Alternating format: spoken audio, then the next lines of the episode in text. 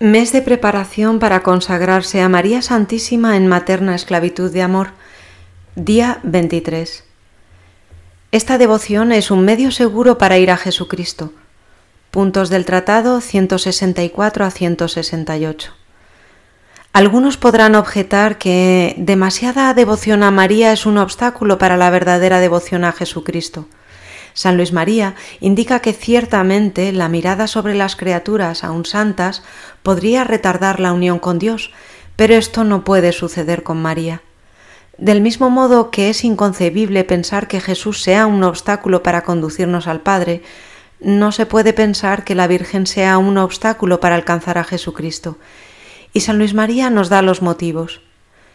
¿Es posible que la que halló gracia delante de Dios para todo el mundo en general y para cada uno en particular estorbe a las almas a alcanzar la inestimable gracia de la unión con Jesucristo? ¿Es posible que la que fue total y sobreabundantemente llena de gracia y tan unida y transformada en Dios que lo obligó a encarnarse en ella, impida al alma vivir unida a Dios? Y explica, una de las razones que explican por qué son tan pocas las almas que llegan a la madurez en Jesucristo es que María, Madre de Cristo y la esposa fecunda del Espíritu Santo, no está suficientemente formada en los corazones. Persuádete, pues, de que cuanto más busques a María en tus oraciones, contemplaciones, acciones y padecimientos, si no es de manera clara y explícita, al menos con mirada general e implícita, más perfectamente hallarás a Jesucristo. Es que no ha habido ni habrá jamás otra igual a ella por las gracias que nos alcanza. Pues, como dice un santo, nadie se llena del pensamiento de Dios sino por ella, porque todas las gracias que recibimos nos vienen por su intercesión. Donde está María no puede estar el espíritu maligno. Precisamente, una de las señales infalibles de que somos gobernados por el buen espíritu es el ser muy devotos de la Santísima Virgen, pensar y hablar frecuentemente de ella. Lo mismo afirmaba San Germán de Constantinopla. Así como la respiración es señal cierta de que el cuerpo no está muerto, del mismo modo el pensar con frecuencia en María e invocarla amorosamente es señal cierta de que el alma no está muerta por el pecado. Cualquiera, pues, que desee avanzar por los caminos de la santidad sin temor a ilusiones, pues es cosa ordinaria de entre personas de oración, y hallar con seguridad y perfección a Jesucristo, debe abrazar de todo corazón, con ánimo generoso y resuelto, esta devoción a la Santísima Virgen, que tal vez no haya conocido todavía y que yo le enseño ahora. A. Es el camino abierto por Jesucristo, la sabiduría encarnada, nuestra única cabeza. El miembro de esta cabeza que avanza por dicho camino no puede extraviarse. B. Es camino fácil, a causa de la plenitud de la gracia y unción del Espíritu Santo que lo llena. Nadie se cansa ni retrocede si camina por él. C.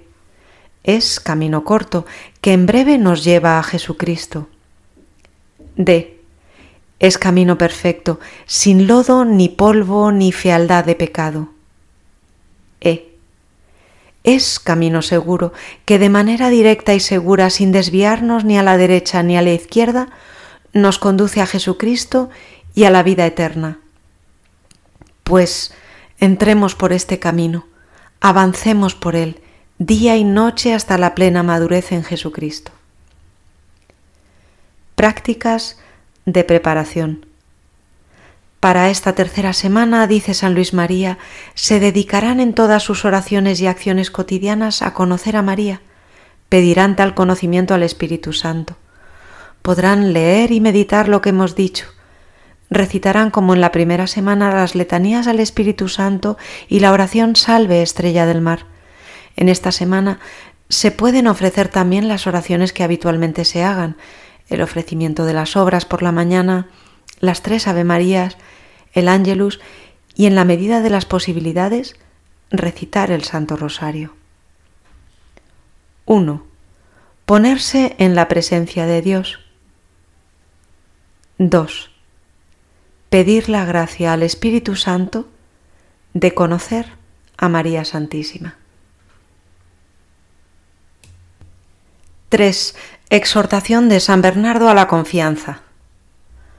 Oh tú, quien quiera que seas, que te sientes lejos de tierra firme, arrastrado por las olas de este mundo, en medio de las borrascas y tempestades, si no quieres zozobrar, no quites los ojos de la luz de esta estrella. Si el viento de las tentaciones se levanta, si el escollo de las tribulaciones se interpone en tu camino, mira a la estrella, invoca a María. Si eres balanceado por las agitaciones del orgullo, de la ambición, de la murmuración, de la envidia. Mira la estrella, invoca a María.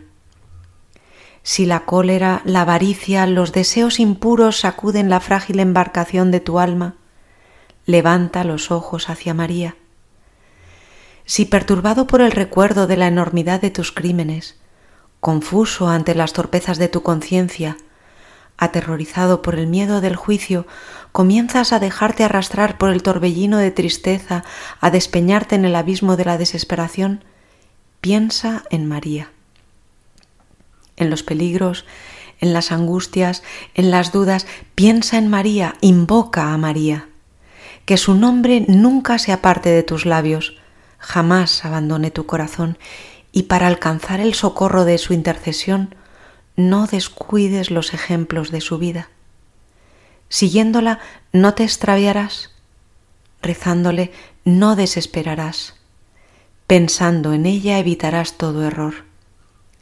Si ella te sustenta no caerás, si ella te protege nada tendrás que temer, si ella te conduce no te cansarás, si ella te es favorable alcanzarás el fin y así verificarás por tu propia experiencia con cuánta razón fue dicho, y el nombre de la Virgen era María.